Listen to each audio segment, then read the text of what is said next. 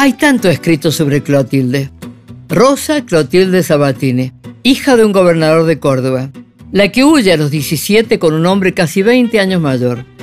Se casan, pero para la época el baldón no se borra. Su vida como maestra.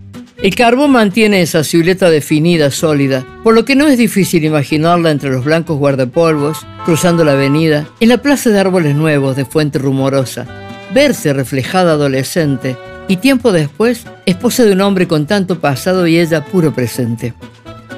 No quiero buscarte donde no estás.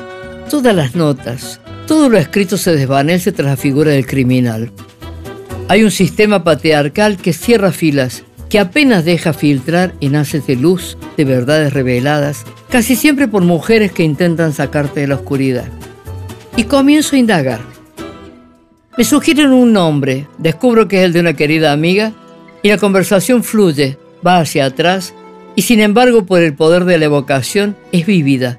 Puedo estar con ella allí. Mi suegro tenía una casa en las sierras, en Río Ceballos, un chalet californiano para albergar los pulmones débiles de su hijo, con el que me casé. Me invitó y me dijo, quiero presentarte a alguien. Sus palabras me acercan la imagen nítida y perfecta. Era un día luminoso, la galería con las montañas de Marco, y allá en la punta, en un rincón, una mujer elegante sentada en el sillón grande de mimbre, fino soporte, toda vestida en un suave color natural de sombrero y cosido del ala un velo cubriendo el rostro. Me acerqué a saludarla. Recuerdo el viento suave del campo y el sonido apagado de su voz. De manera hipnótica yo seguía el movimiento del velo. Cuando Clotilde hablaba, el aire movía la tela. Exhalar, inhalar, exhalar, inhalar. La vida afanosa en un rostro del cual apenas vislumbraba sus ojos vivaces, oscuros. Te juro, me dice la ocasional narradora, que solo podía pensar qué ocultaba el velo. Mi suegro me lo diría después. Cuevas. Una urdimbre cavernosa y retazos de piel donde el ácido hizo su labor macabra. Una monstruosa realidad en esa fascinante figura que al alejarse en el auto con chofer movía la cabeza y saludaba por la ventanilla con la mano enguantada. Las manos también, contó el dueño de casa. Se le quemaron en el instinto de detener la tragedia. Cuando terminó la conversación, me quedé un momento en esa atmósfera, como si estuviera viendo el auto alejándose por el sendero de grava, el polvo levantado atrás y la mujer, los pensamientos como el ave hirviente de la mujer que se marcha. Se moría por ver lo que esconde este maldito velo. Lo vi en sus ojos. ¡Ah, qué pensamientos oscuros me acosan! ¿Sabrá la fortuna de tener esa cara, esa nariz y el pelo rubio? No puedo sacarme de la cabeza esa otra la que estuvo escondida también en Italia tan cerca de donde los médicos me inventaban una cara. Qué injusticia que ella muerta tenga esa belleza. Dicen que ni el ácido ni el fuego pueden.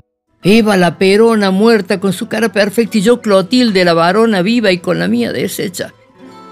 Mi cara, aquella de la cual solo cambié por coquetería el trazo firme de la nariz, quitando en su travieso respingo lo adusto del gesto, la pesadez de los párpados, sobre mi frente luminosa y pensante.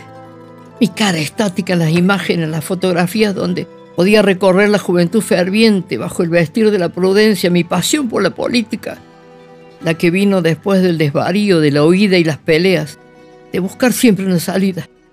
La libertad fue una atracción muy poderosa bajo la feroz opresión de un hombre seductor y maligno. ¿Cómo dolió? La deslealtad de las mujeres criticando mis ansias de independencia. La luz de mis intentos mostraba las sombras de su vivir sumiso cuando decidí que el divorcio era la salida. Cuando ardió mi rostro y explotó su cerebro, el vitriolo y la bala marcaron nuestro destino. No tuve lugar para la pena. Era demasiado el espanto el horror de mi carne destruida. Mi cara, mi boca que supo de beso y suspiro, que formó palabras que hicieron escuela y camino, mi boca que pidió irse y terminar con rúbrica los lazos enfermizos, mis ojos que esperan el milagro, mi cara la que nunca volveré a ver. El bisturí cortó lo quemado. La ciencia intentó reconstruir sobre las ruinas artesanal y doloroso otro rostro, otra identidad, mi cara la que nunca volveré a ver. La libertad espera a Clotilde en otra parte. La ventana le ofrecerá el vuelo y lo tomará libre al fin.